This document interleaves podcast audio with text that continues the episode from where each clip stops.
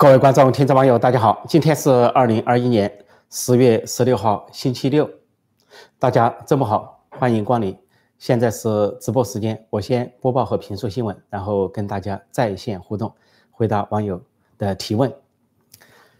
习近平将近两年没出国了，刚刚啊，他又拒绝了一个国际会议。这个国际会议呢是气候峰会，啊，预计呢在英国举行，英国的苏格兰的一个城市举行。那么这个气候峰会啊，有一百多个国家会出席。那么几乎习近平是唯一缺席的领导人，尤其是相关的国家，啊，称得上工业国或者制造业国家的。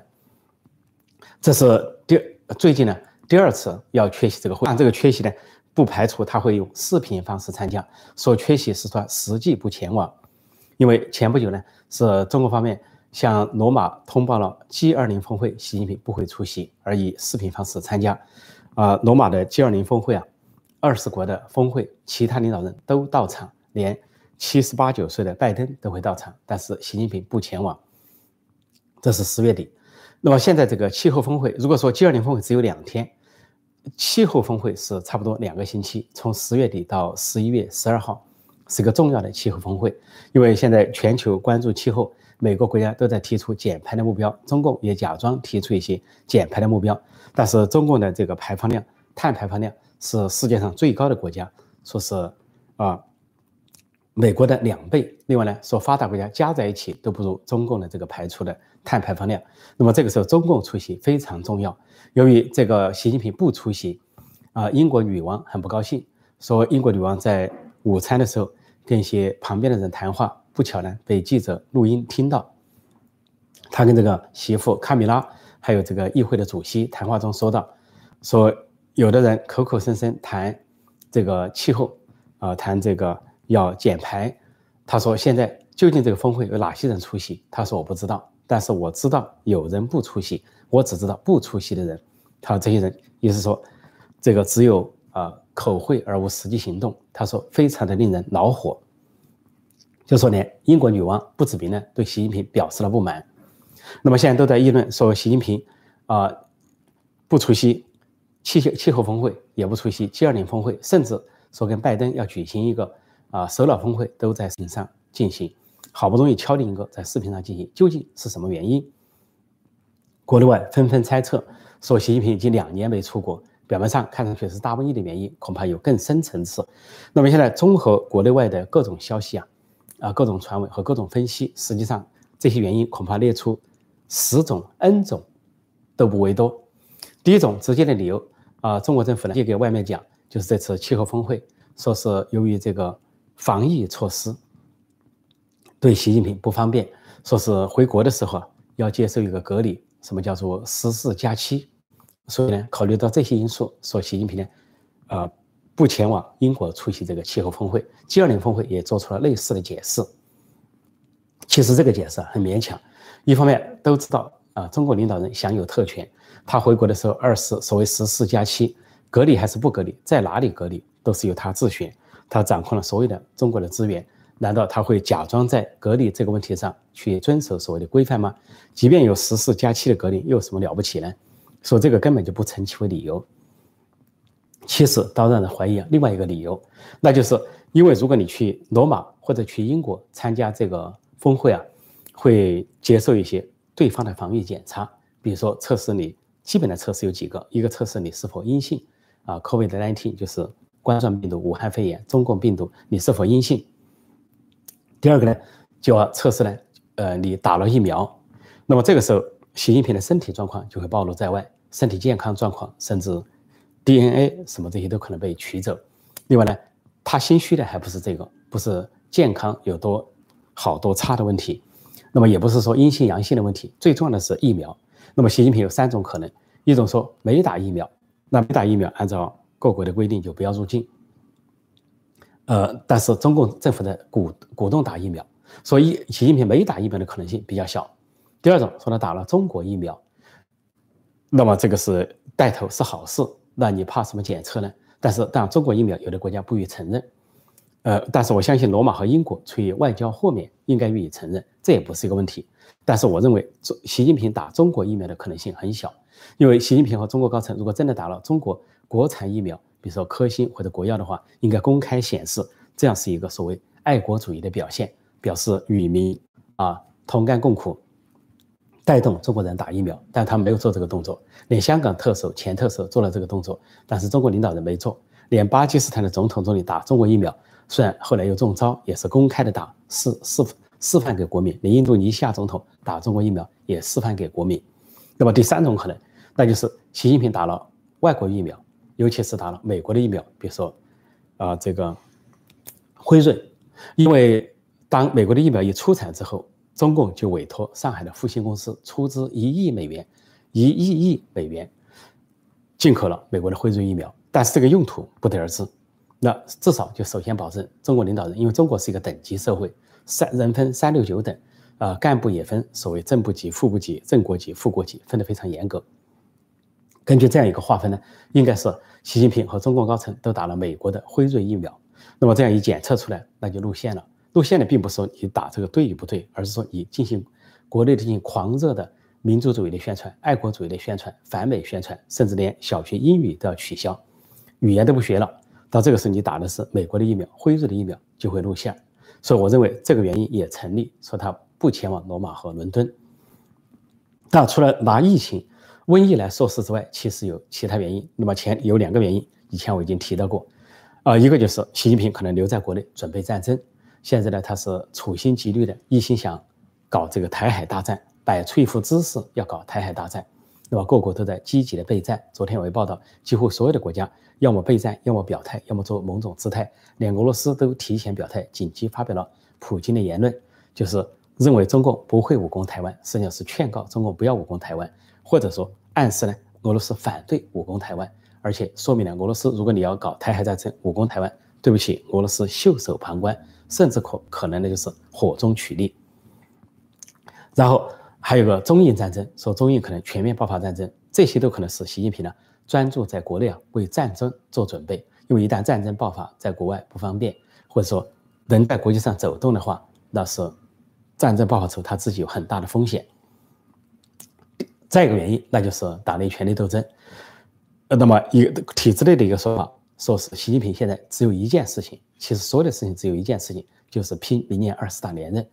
其他都是都是一些动作，什么国进民退啊，打击民营企业了，收刮这个明星的资产了，收刮资本家的资产了，都收集起来啊，这个充实党库国库，已经因为很空虚，然后又搞所谓这个讨好明星的事情啊，什么在国内批九九六，九九六你本来就不应该干，这个超时工作制九天啊，九小时九点到九点六天工作制，本来你加入世界卫生组织之后，你中国政府就应该带头在国内禁绝这种剥削式的这种生产。工作方式，或者说有这种工作方式，你必须给予啊这个超额的这个加班加点的费用。但是中共就这样制造问题，然后假装解决问题来讨好明星，制造一个九九六，然后又假装去打击九九六，然后让这些大企业表明了工作时间，然后让这些员工自嗨一番，好像习近平很英明，在帮助他们，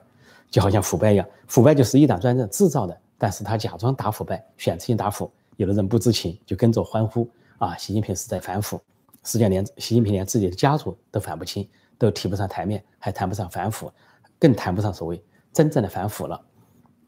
所以呢，他的一切精力都放在放在权力斗争，放在明年连任。那么其中就有两点，第一点是这个要让他密切注视各种动态啊，党内外的、体制内外的、国内外的动态，使他不能够动啊，一点都不能够这个丝毫不能够啊有所的马虎或者大意。再一个就是要把这个。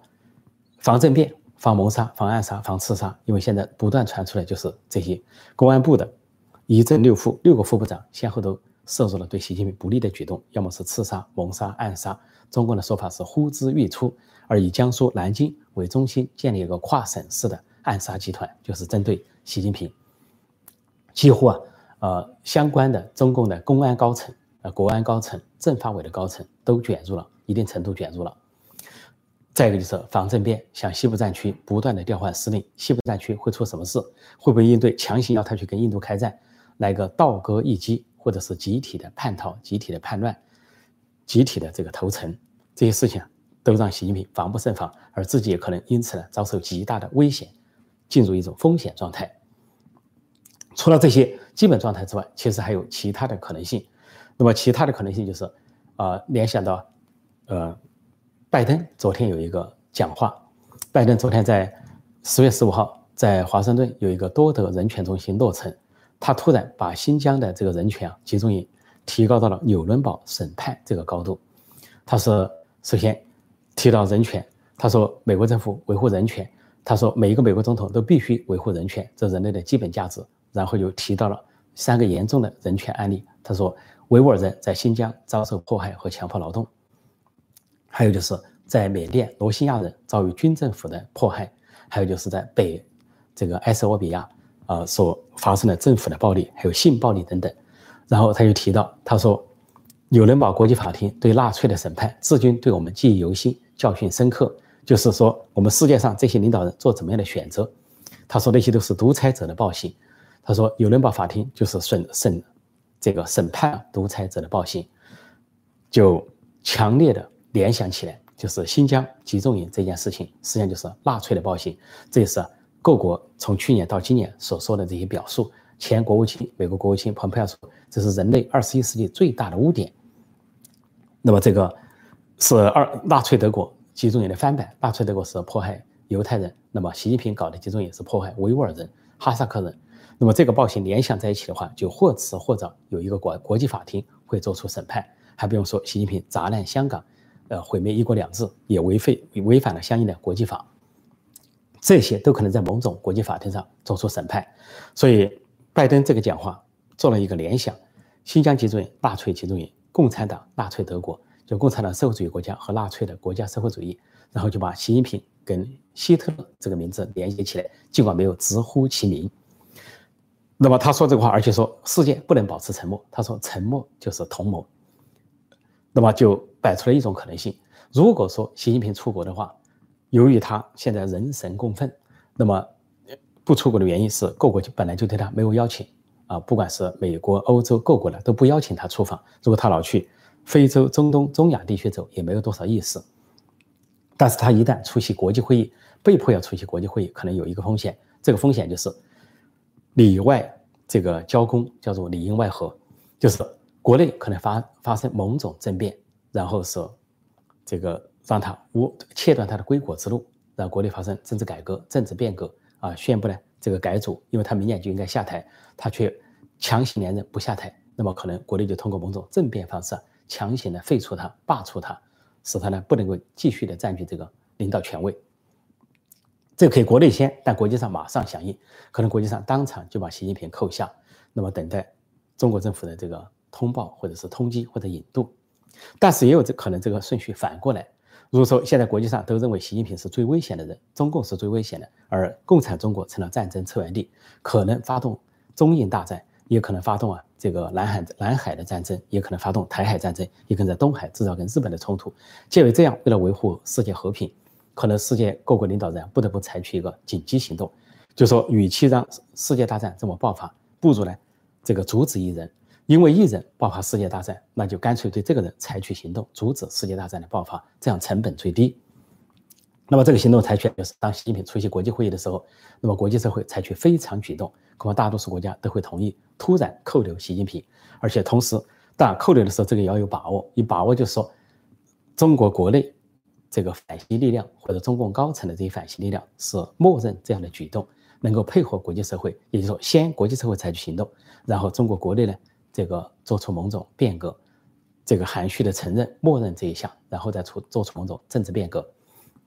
就里应外合有两种方式：先是北京行动，然后国际上呼应；或者说国际上行动，然后北京发生变化，然后予以呼应。总之呢，扣住习近平人，以杜绝了世界大战的爆发，捍卫世界和平，使千百万人、亿万生灵呢免于生灵涂炭、流血成河。这恐怕是一个成本最低的方式。那么这个方式出来的话，恐怕也是习近平不敢出国的原因。当然，他不敢出国，还有啊不敢出国，还有其他的原因。这个包括这些飞行安全啊，啊交通的安全等等。如果他说在国内飞来飞去，他还勉强；如果说是长途飞行的话，他觉得有不测，就让他疑神疑鬼去这个约旦这么个小国，却要求对方呢派四架战机升空去护驾啊迎接他，然后降落，他生怕。国内的政敌或者是国际上的啊某种力量对他采取行动。总之呢，他没有安全感。所以习近平这个没有安全感，就是我联想到当年的毛泽东和后来的这个金氏家族。毛泽东一辈子这个只出过前后应该是两次出国，都是苏联去了苏联，其他地方都不去，连北朝鲜都不去。另外呢，坐飞机很少，大概一生中所坐过两次飞机。一次坐飞机呢是到重庆谈判，四五年啊要去这个。跟蒋介石谈判，说斯大林一再压力，发了十几封电报，要他到重庆促成国共国共和谈，促成中国国内的和解和统一。据说他走之前一路的骂斯大林，骂得非常的难听。周文人说，骂了多少的娘，骂斯大林。但是呢，共产国际的命令，他这个被称为父亲的斯大林命令又不得不从，他只好去，因为他去之后，一他不愿意坐飞机，怕出事；第二呢，又怕蒋介石把他扣下。这个没想到蒋介石是项羽，他是刘邦啊。脱逃脱了这个重庆谈判，但是毛泽东呢，一到了重庆机场，做了一个异常举动，说他一下飞机，让人惊非常惊讶的第一个举动就是突然高喊三声“蒋委员长万岁，蒋委员长万岁，蒋委员长万岁”，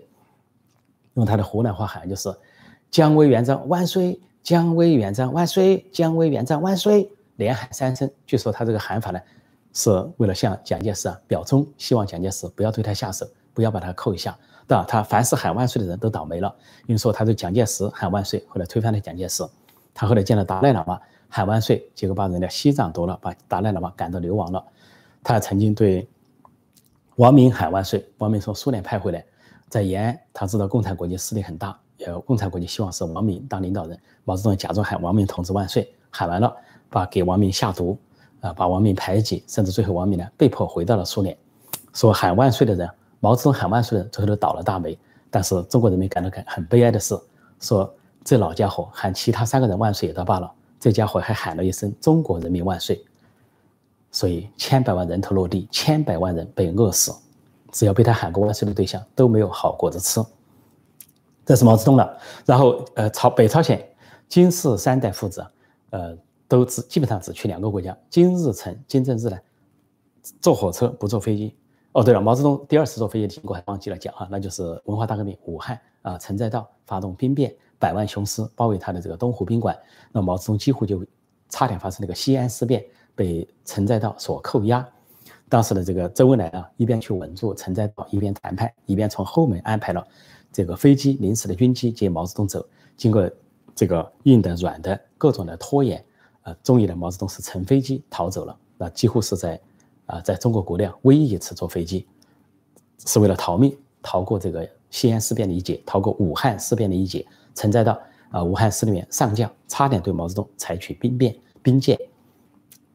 啊，北朝鲜，呃，金日成、金正恩、呃，金正日父子呢是坐火车到苏联访问，到中国访问，除此以外，其他国家都不去。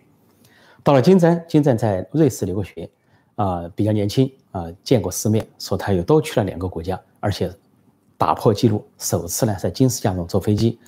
他去，他不仅是这个去这个莫斯科跟普京会谈过，到北京几次，到大连跟这个习近平会谈，他去了两个多余的国家，一个是新加坡，一个是越南，就是跟美国总统川普在新加坡举行会谈，还有越南举行会谈，这是金正最大胆的举动了。除此之外都不出国，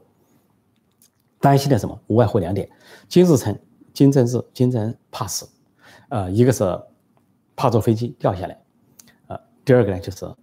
怕这个国内发生政变推翻，说不要走远了，走近一点。啊，当然像金正恩这样的人呢，国际上也鲜少有国家会邀请他。如果有国家邀请呢，比如叙利亚、苏丹这些独裁国家邀请呢，有可能，但是那么远又不敢去。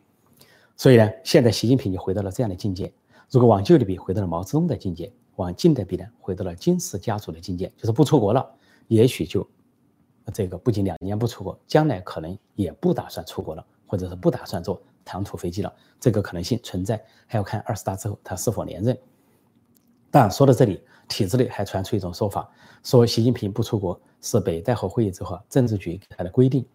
说现在习近平呢不利于国际形象，搞战狼外交，而且呢砸坏了跟各国的关系。现在中国是陷入四面孤立啊，啊八面受敌，四面楚歌，八面受敌。那么习近平已经不利于中国的形象。就建议他不要出国访问啊，不要到国际上走动，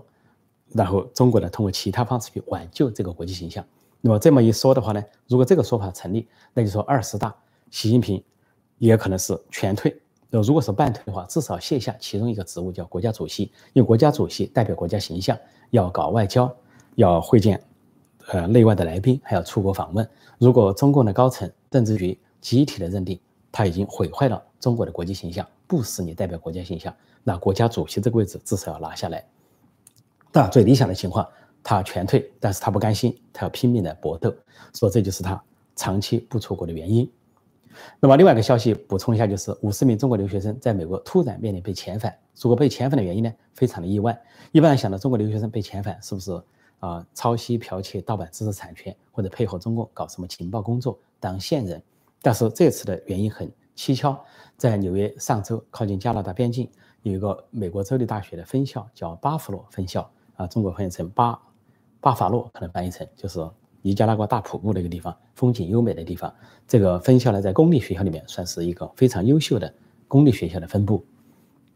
突然有五十名中国学生被校方呢取消他的学生签证 F1，呃，可能要被遣返。原因呢，完全想不到，是说他们没有提供一个表格，叫 I-90 表格。一般出入美国国境呢，都会填一个填写一个表格，叫 I-94、I-94、I-94 表格。那么这个学校通知他们呢，呃，按照美国的法律啊，他们入境。三十天之内应该提交这个表格，居然有五十个中国留学生没有提供。后来这个事情呢，说是他们的学籍被取消，要限期离境，呃，学生身份失效。他们找出了做出了各种解释，有的解释是没有收到 email，校方的；有的说这个 email 送到了旧信箱；有人说没有去看这个 email。这解释非常古怪，让人百思不得其解。就这个，你作为国际学生。是新生也好，是返校的学生也好，你应该很重视你的这个学生签证状态。那为什么就是你连电子邮件、email 都没有注意到呢？说解释也非常神秘，说很难说。那么其这种究竟是什么？扑朔迷离。那么其中一种可能性说，是不是有人是非法入境？那个 I 九 I 九四是伪造的，或者没有？比如说你从墨西哥偷渡进来，然后通过某种方式去这个弄一些假的文件去上了这个呃巴夫洛大学。但事实上，你的 I 九零就没有，你没有出入境记录，要么就是这个 I 九零是伪造的、假的，一看就是假的，呃，蒙骗而已。这个可能性，这个是有人提出来，但是这件事情还是很神秘，而且出发生在这个学校，而集中发生在中国学生，又发生在这五十个中国学生。据说呢，他们希望通过上诉或者通过某种方式能够保留学籍，但是据这个校方解释呢，根据美国的法规啊，只要取消了这个 F1 之后啊，你要申请这个 reinstatement 重新申请的过程非常难，几乎就不可能。也就是说，这五十名学生就真可能面临被遣返。那么，当他们这个面临被遣返，就提出了给中国留学生提出了一个教训，教训就是，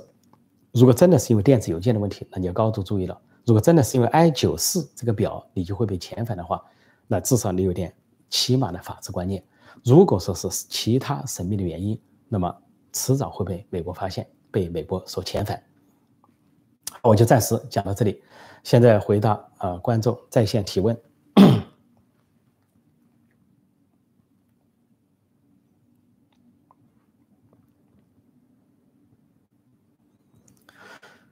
这里说，这个习近平怕出去就回不了国了，也怕没有一个国家愿意收留他。现在不仅是怕其他国家不收留他的问题，是怕其他国家把他送上国际法庭审判的问题。因为做的事太多了，内外的事情，对内迫害民众，对外，啊，这个威胁邻国，啊，企图发动战争，所以他担心的事很多。这里说，才国内才刚发生政变，说不定他出国政变就回不来。对，这也是我说的原因之一。因为这个，呃，就是这个政变集团，公安国安的政变集团，呃，要刺杀他，谋杀他，谋害他，说他现在呢。连民众都不敢接近，见了民众都要，哪怕是群众演员，都要保持五十米以外的距离，拿着话筒假装喊话。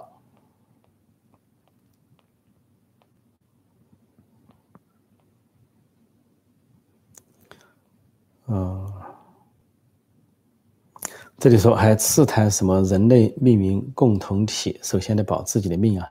说习近平现在的所有的一切都是一在保命，二在保全。所所做的一切都是为这个服务，其他所谓的国计民生、内政外交，什么啊人类命运共同体，或者把中国人民放在心上，或者是什么最在意中国人民，天灾人祸都不去，那完全是假话。他最在意的就是他的权利，最在意的就是他这个也就一两百斤重这么一条生命。但再再也好，人的生命也不过百年，其实非常有限，还不如做点好事，放下屠刀，立地成佛。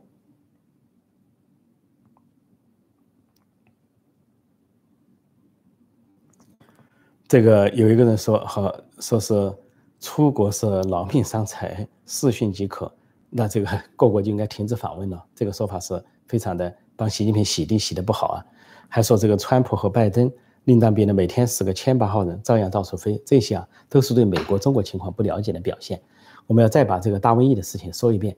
美国的统计方式跟中国的统计方式完全相反。我可以断定，这场大瘟疫，中国死的人远比美国多。光在武汉就死了二十多万人，应烧就烧，应收就收。美国的武汉的殡仪馆，三武汉、武汉、武昌、汉阳的殡仪馆都不够用，日夜的运行。然后这个还从这个呃外省市啊有。殡仪馆去增援，殡葬队去增援。后来这个结束之后啊，两个月结束之后，武汉那边呢，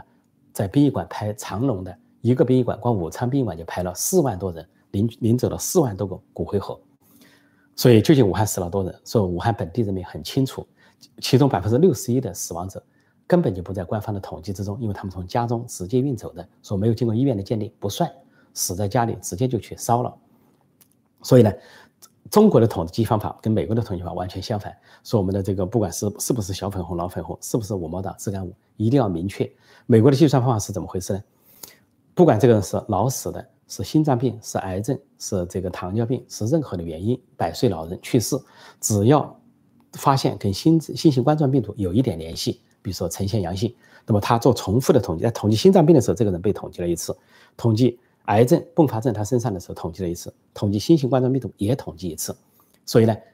重复的统计，所以新型冠状病毒公布出来的时候必须公布这个数字，这是美国的统计。但中国呢刚好相反，中国那边如果说某人死于心脏病、糖尿病，呃又是癌症又是这个老年死，尽管他有新型冠状病毒，甚至新型冠状病毒就导致导致这个人死亡，但是中国的统计不算，只能算他是心脏病或者是糖尿病这类死亡，只有直接的。单一的、唯一的是新型冠状病毒导致他死亡，中中国当局啊才统计在内。而且呢，不仅这样，各地还继续的隐瞒，所以并不是说中国全国死了多少人，而说是武汉、湖北肯定死了很多人，这个死亡数字是远高于美国。而美国这边的统计还出现一个问题，就不仅呢有这个呃呃全方位的这这种统计把什么都算在这里边，还有一个就是各地的政府啊，他为了一个是。联邦的补贴、政府的服务的需要和这些医疗的这些保障呢，它是数字应该说夸大。呃，中国那边是缩小，美国是夸大，夸大到什么地步呢？像有一些州啊，明尼苏达州或者佛罗里达州，有些州甚至把这个啊说是枪击死亡的啊冲突中死亡的人都算进去。结果有人说这个你不能算新型冠状病毒，结果他们还理直气壮的说这种怎么不算？说正是因为大瘟疫发生之后才发生了这些民间的冲突、黑名贵的冲突。或者说枪击的案件，所以跟这个有关也算上。这样的话呢，在领取一些啊福利啊、政府补贴的时候也都算上。所以这个是非常荒诞。事实上，这个真正的统计啊，这几年，去年到今年，美国的死亡人数并没有增加，反而是减少。因为通过这个戴口罩、保持距离、洗手、防大瘟疫的结果，这个其他的感染病也都防止了，比如流感。流感就已经被堵住了，几乎很少人死于流感了。就这样的话呢，死亡的人数反而小，而且呢，死于新型冠状病毒的人呢，死于流感的人来比啊，恐怕数字还小一些。所以这样的统计结果，在中国那边造成了一个错觉，还以为真的是美国死了很多人啊，中国呢很少死人。说这些数字游戏一直可以演下去，只要信中国的媒体，看中国的媒体，你永远看不到真相，也看不到真实的数字。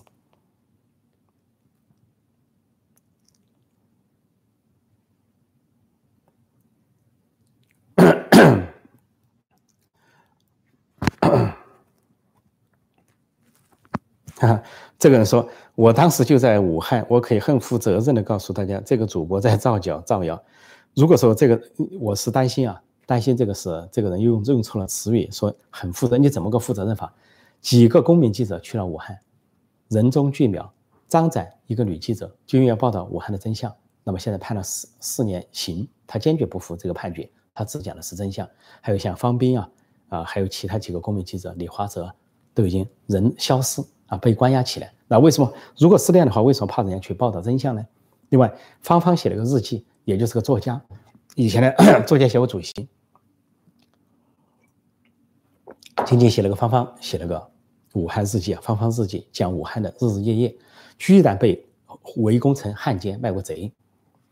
所以啊，你无法自圆其说。武汉的情况，这个人号称负责任的，我估计你第一，你根本不在武汉；第二，你根本负不起这个任，这个责任，连习近平都负不起这个责任。因为孙立军之所以落马，就是因为呢，收他作为一个公安部副部长，有公共卫生硕士的，坐镇武汉两个月的人，掌握了大机密，掌握了大瘟疫的秘密，包括数字，包括武汉实验室秘密，给了澳大利亚，给了五眼联盟，这才导致啊，其中之一，它的原因之一，呃，被关押，被整惨。当然，另外一个原因是对习近平不利，可能是要谋害、刺杀习近平。说这个人说负责任的告诉你，是最不负责、最不负责任的告诉我们。当然了，我们的网民都说不必对这样的当真。呃，不过这位小朋友呢，倒是可以升任政治局委员了，因为政治局委员要升官的话，一般都会这么说：我负责任的告诉你，我这里一个人都没死。呃，信不信由你，或者说你们不信，呃，信不信你。你们信不信我不管，只要我先信了就行了，只要我相信就行了。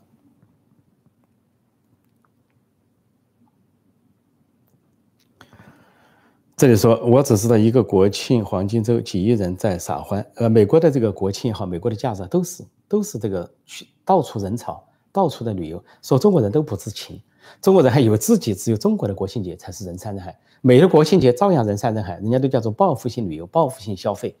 所以啊，这些中国人啊，这个不仅没出过国啊，也没有翻个墙啊，这个信息太闭塞了，完全不知道这个外面的世界是怎么回事。你到你们要到这个纽约联合国所在的国际城市来走一走，地铁、商店、餐馆到处都开门了，人声鼎沸，人山人海，到处都是行人游人了，所以根本不是你们想象的情况，以为还有美国在封城呢，所以这个令人感叹唏嘘啊。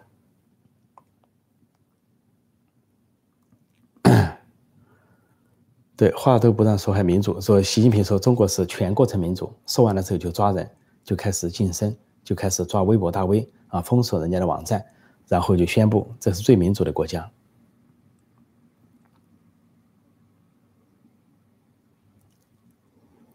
呃，看看相关的问题啊，看看相关的问题，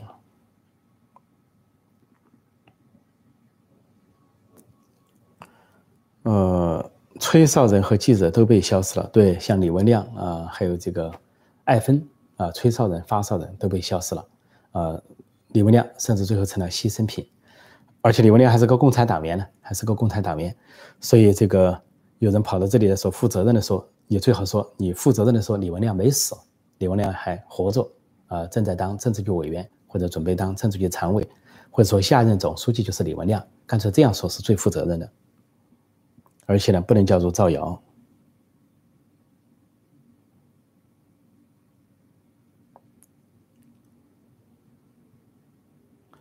哦，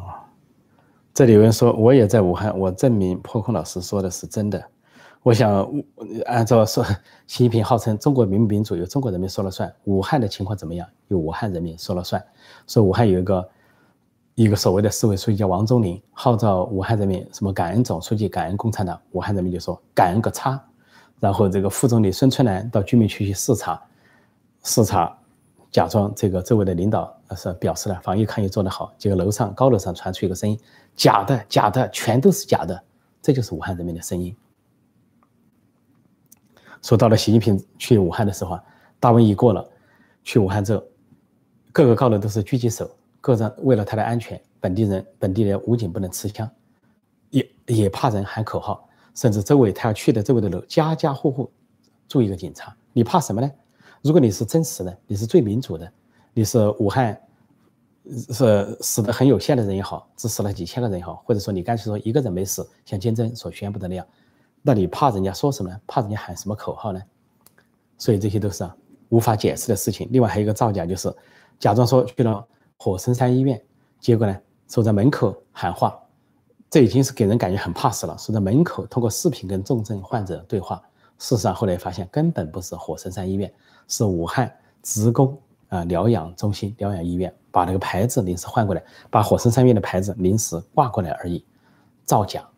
但总书记作为党和国家最高领导人带头造假，这就是中国整一个假字了得。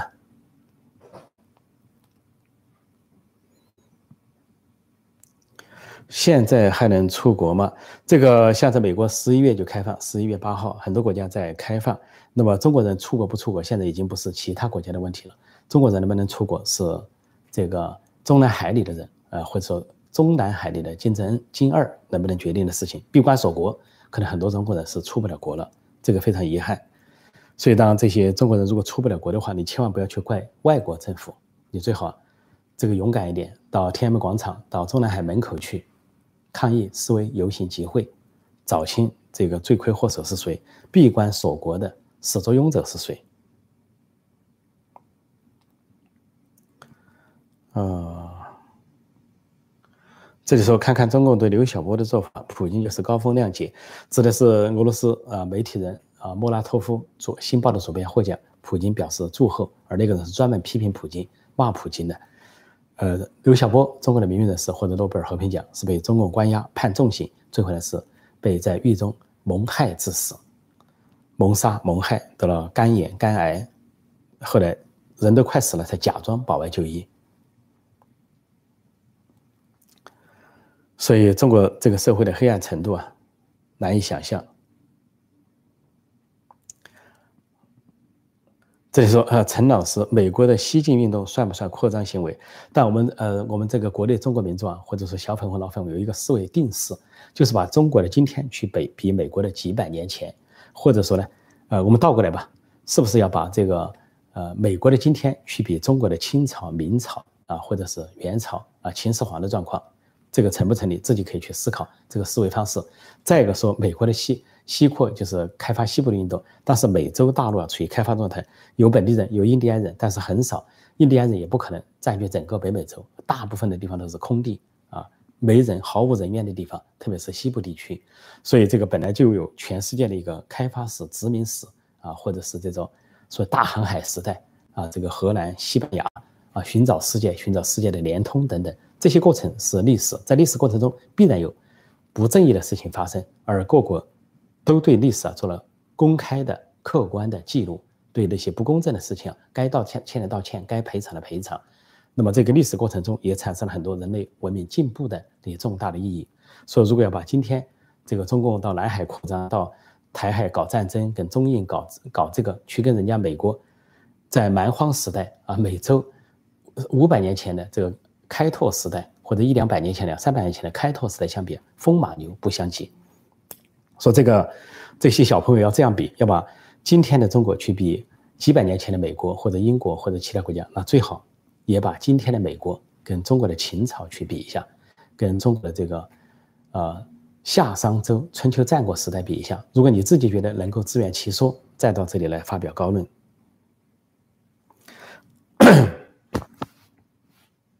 没电的十一长假是吧？对，刚才中国呃有人说中国的国庆节怎么的热闹，但是呢，中国严重的缺电啊，这是一个啊最近的一个重大的丑闻。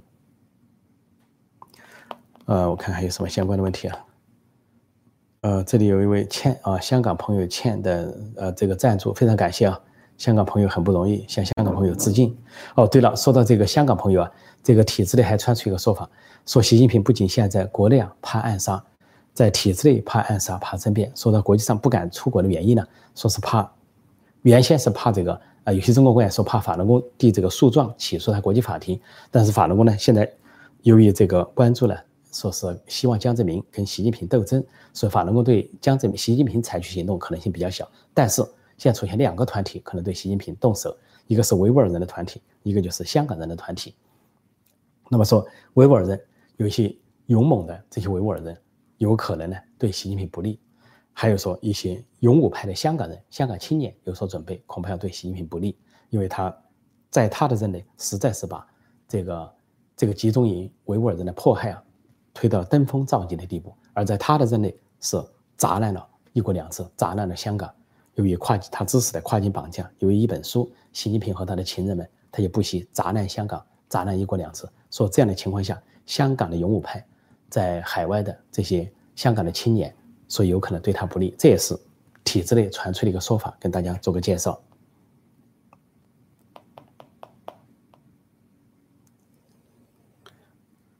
所以由于这么一个恐惧啊，习近平有可能很难走出国门。走出国门恐怕都是这个里三层外三层的包装。说这么做一个国家领导人，其实做的太累，还不如啊，就是一个字退啊，退一步海阔天空。不不说是为国家为民族着想了，就是为个人着想，为习近平本人着想，也可以做这样的选择。就是温家宝说的“受事之初即做归己”，现在恐怕不是受事之初，已经受事十年了，当官十年了，即做规矩也是时候了。呃。李国尧政治局副国级领导人被武警杀害。李国尧、李佩尧啊，李佩尧是个副委员长，因为他跟这个保姆有染，有这个情事，被保姆的男朋友或者保姆的丈夫啊，这个所杀，相当于是啊灭了一害。这这这个体制内的反叛，体制内的武警啊，体制内的啊中共的官兵为国除害，灭了这个副委员长。副委员长是什么领导人？副委员长，你应该说是副国级领导。中共是个等级社会啊，按照物质待遇划分的很清楚。你配几个司机，配几个保镖，配什么专职的厨师、专职秘书，划得很清楚。说副委员长呢，他可能不叫副国级领导人，甚至他可以叫国家级领导人。啊，国家级领导在中共里面奇怪的画法，有的叫公安部副部长，但是呢，打个括弧，正部级，说享受正部级待遇。所以这个唯物主义啊，唯物质主义、享乐主义，今天有酒今朝醉啊，哪怕。来年下地狱，这是中共官员无神论的这么一个特征。穷奢极欲，享受物资。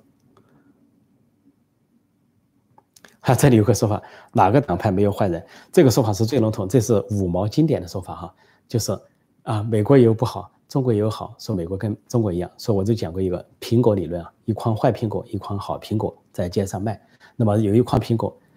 百分之九十九，一百个苹果里面九十九个都是好苹果，有一个烂苹果，有一筐苹果是烂苹果，九十九个都是坏的，只有一个是好的。结果这个人可以争辩，说为什么说我是烂苹果？我我这烂苹果里一筐里面也有一个好苹果，你不能说我全是烂苹果吧？你那一筐苹果，你说是好苹果，我也看到一个烂苹果，你不能说是好苹果吧？说这叫苹果理论，烂苹果理论，这就是啊，在中共洗脑之后，小粉红、老粉红、五毛党、自干五最常用的一个手法。就是哎，你的国家也有不好，比美国有很多好的方面，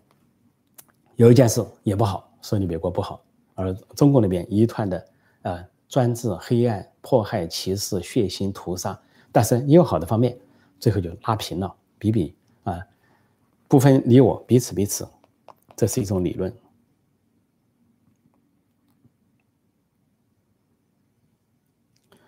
嗯。这里说干脆退了就别瞎折腾了，老百姓过点日子不容易，啊，没错，这个习近平现在是啊，党内外不受待见，体制内外不受待见，当然一批狂热的民族主义者、狂热的所谓爱国主义者，一批狂热的小粉红、老粉红，恐怕是支持他的唯一的群众基础，号称民粹主义，国国际上尤其不受待见。但是如果一个人如果通过自己一退，能够成全整个国际社会，是换来世界和平，换来中国人民的安乐、安定。所说的幸福感、满足感、获得感，那又何乐而不为呢？这是对人类最大的贡献啊！就跟毛泽东一样，中国网民评论说，毛泽东对中国人民最大的贡献就是他的死亡，除此之外，一无用处，全是害处，让千百万人头落地，让千百万人这个饿死，甚至在北朝鲜境内啊制造百万的炮灰，或者是三万多的冰雕连啊，冰雕师团。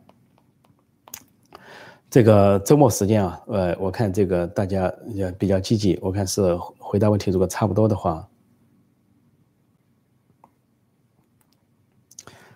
嗯，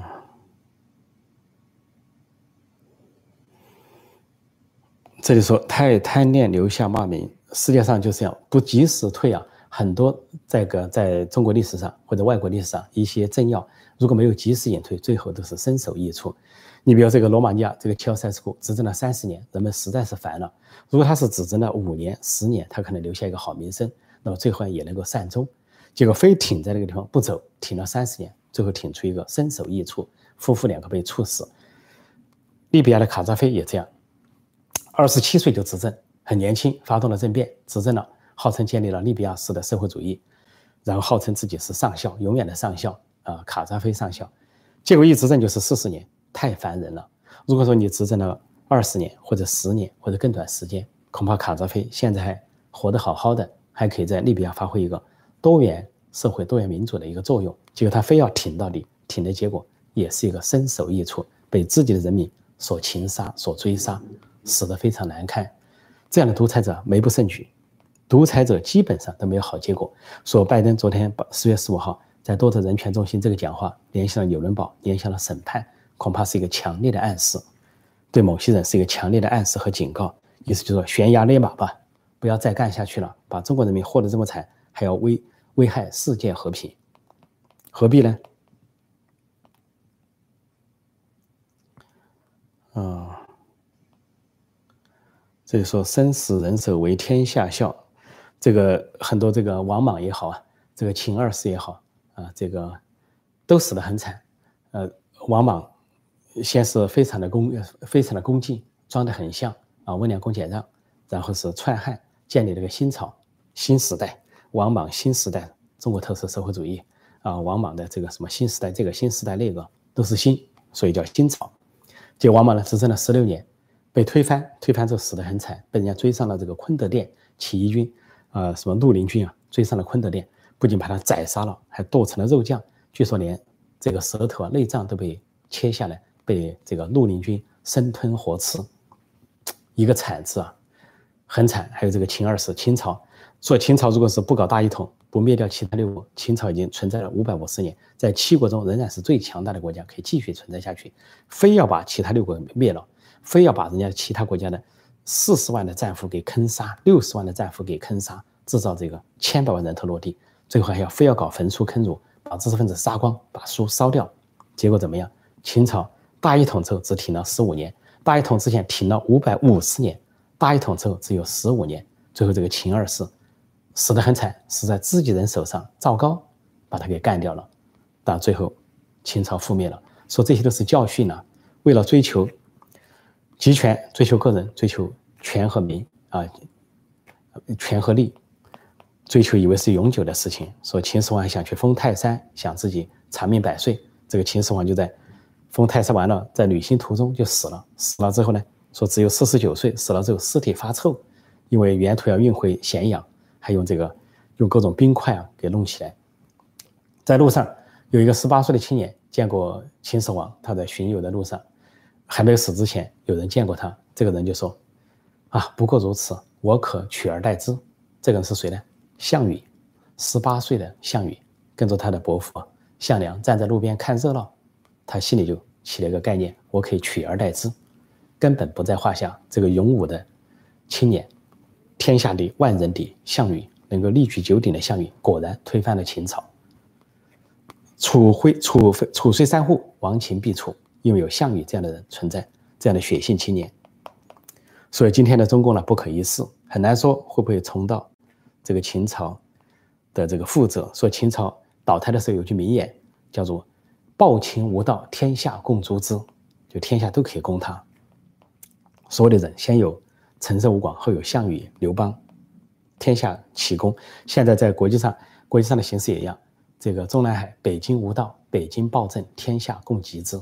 所以只有在墙内的国内的人还不知道这个情况，在国际上都知道了。各个国家都把共产中国列为头号大敌，要予以轻则是啊防范。呃，防堵重则是反击围堵，甚至最后可能是天下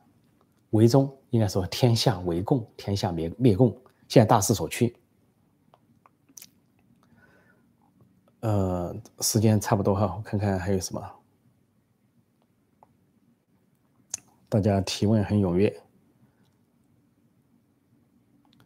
说反正到了朝鲜这么穷也是可以自嗨的，只要把自己围起来就行了。没错，像毛泽东时代一样，闭关锁国，就在国内搞文化大革命，甚至搞这个群众运动，只要国内都三呼万岁那就行了。现在北朝鲜搞这个自嗨搞到什么程度呢？国际上都知道北朝鲜封闭啊，闭关锁国，人们贫穷，尤其这个新冠一来，更是很多人啊，这个粮食不够，饥饿饥饿致死。但是呢，据说有一个姓崔的一个女人。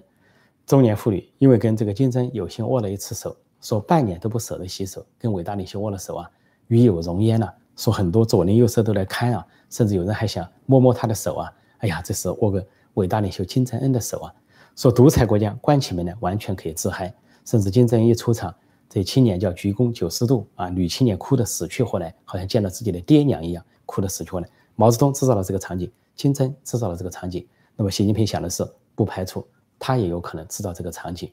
山呼海啸，哭得死去活来，哭天倒地，甚至有人可能真上来握个手的话，真是半年不洗手，但最好是五十年不洗手，五十年不变。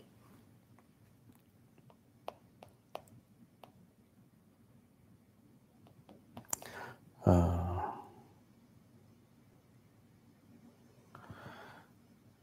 说有神和无神的国家，命运就是不同。没错，有神和无神的，从宗教层面看，信仰层面看，当然是不同。有神的国家，人家至少知道说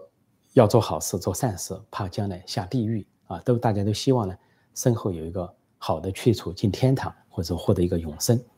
那么无神论的国家，那就是无恶不作，今今朝有酒今朝醉啊，这个。人生就是吃饱喝饱，让坏事做绝，好话说尽，坏事做绝，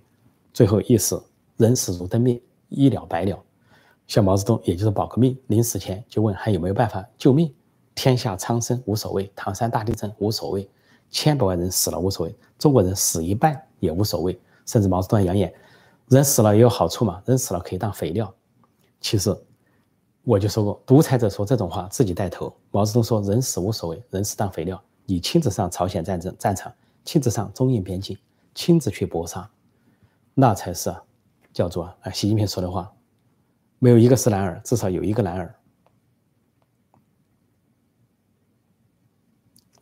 呃，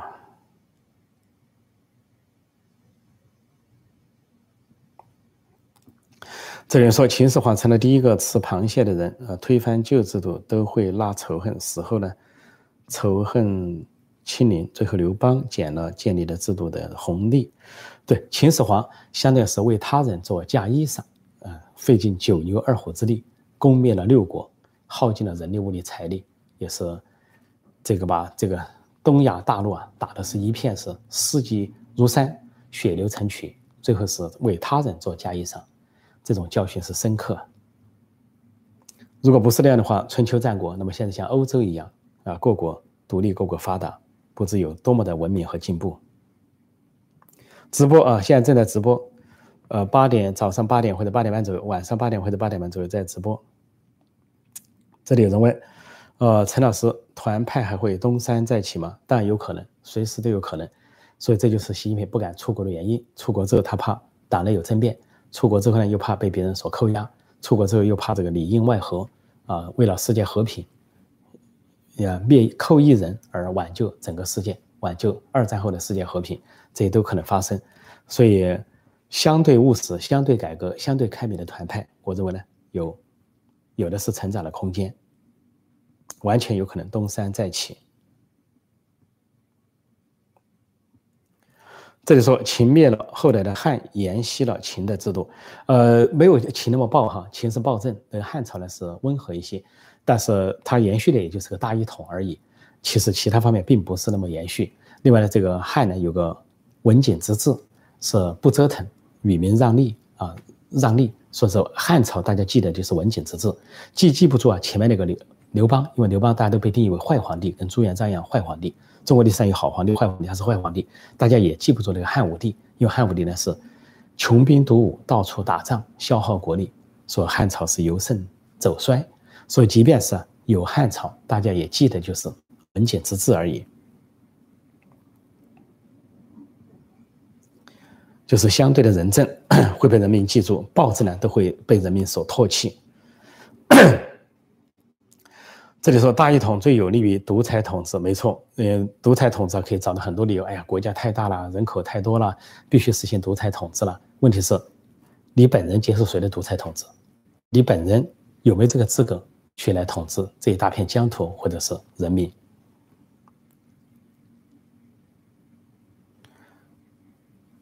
嗯，呃，时间上我看还有什么相关的问题？如果说大家的问题差不多的话，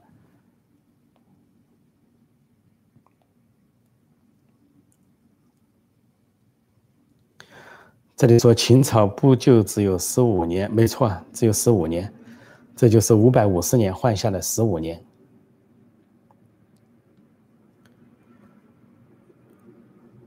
天下这个暴政暴秦无道，天下共诛之啊。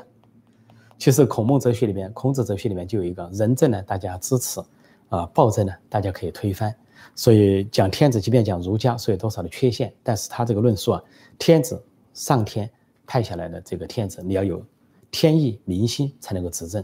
啊。天时地利人和，你可以执政。如果你失去天意，失去人心，人民可以推翻你，暴政可以被推翻。这就是为什么历代的皇帝啊，虽然是专制，他还下罪己诏，有地震了，有水患了，有火灾了，他下罪己诏，认为上天示警，罪在正宫啊，罪正罪该万死。现在有些人呢，执政连罪己诏都不下，还宣称伟大、光荣、正确，对上蔑视天，对下蔑视民意。他认为他是。可以通过洗脑完成所有的过程。这里说无神论的人自然会是崇拜那种厉害的人。无神论的人呢，他本身就很厉害，因为他连神都不信，他怕什么？他自己就是神。所以人间的这些充满了邪恶的、私利的、奸邪的这些人，被他们当成神，当成活神崇拜，什么毛泽东啦，什么金正恩啦，什么卡扎菲啦，乔塞斯库，就这些人的神。所以这些人崇拜这样的神，也随时认为自己就是神，蔑视一切，甚至蔑视上帝、蔑视神、蔑视信仰，说他当然很厉害、横行霸道，不也就是今生今世他可以坏事做绝，那么迟早就是下地狱。毛泽东说，去见马克思，他要去见马克思，呃，马克思有一个名言说：“我不下地狱，谁下地狱？那就你们都请下地狱吧。”马克思也好，毛泽东也好，以及后来的这些。毛泽东第二，称毛泽东第二的传人都可以下地狱。啊，这里说中华民国有一千一百多万平方公里嘛？这个历朝历代啊，中国的历朝历代土地啊，我说疆域有大有小，大家去看一下。曾经有一个视频，有一个幻灯片，放中国的这个版图啊，围绕黄河、长江流域的版图，时大时小，缩伸缩，但中国人完全没有意见。只有到了共产党时代，把这个疆土看得好像成了一件不得了的事情。共产党曾经分疆裂土、分裂国家，制造两国，制造国中治国，制造苏维埃共和国，啊，苏联的一部分，甚至提出啊无产者不要祖国。今天却很关心国土的大小。清朝是明朝的三倍，有谁认为清朝就是中国人的国家？有谁不认为明朝不是中国人的国家？说这些历史问题啊，大家可以思考。好，时逢周末，祝大家周末愉快。我今天就暂时讲到这里，也感谢赞助的朋友，明天我们再见。谢谢。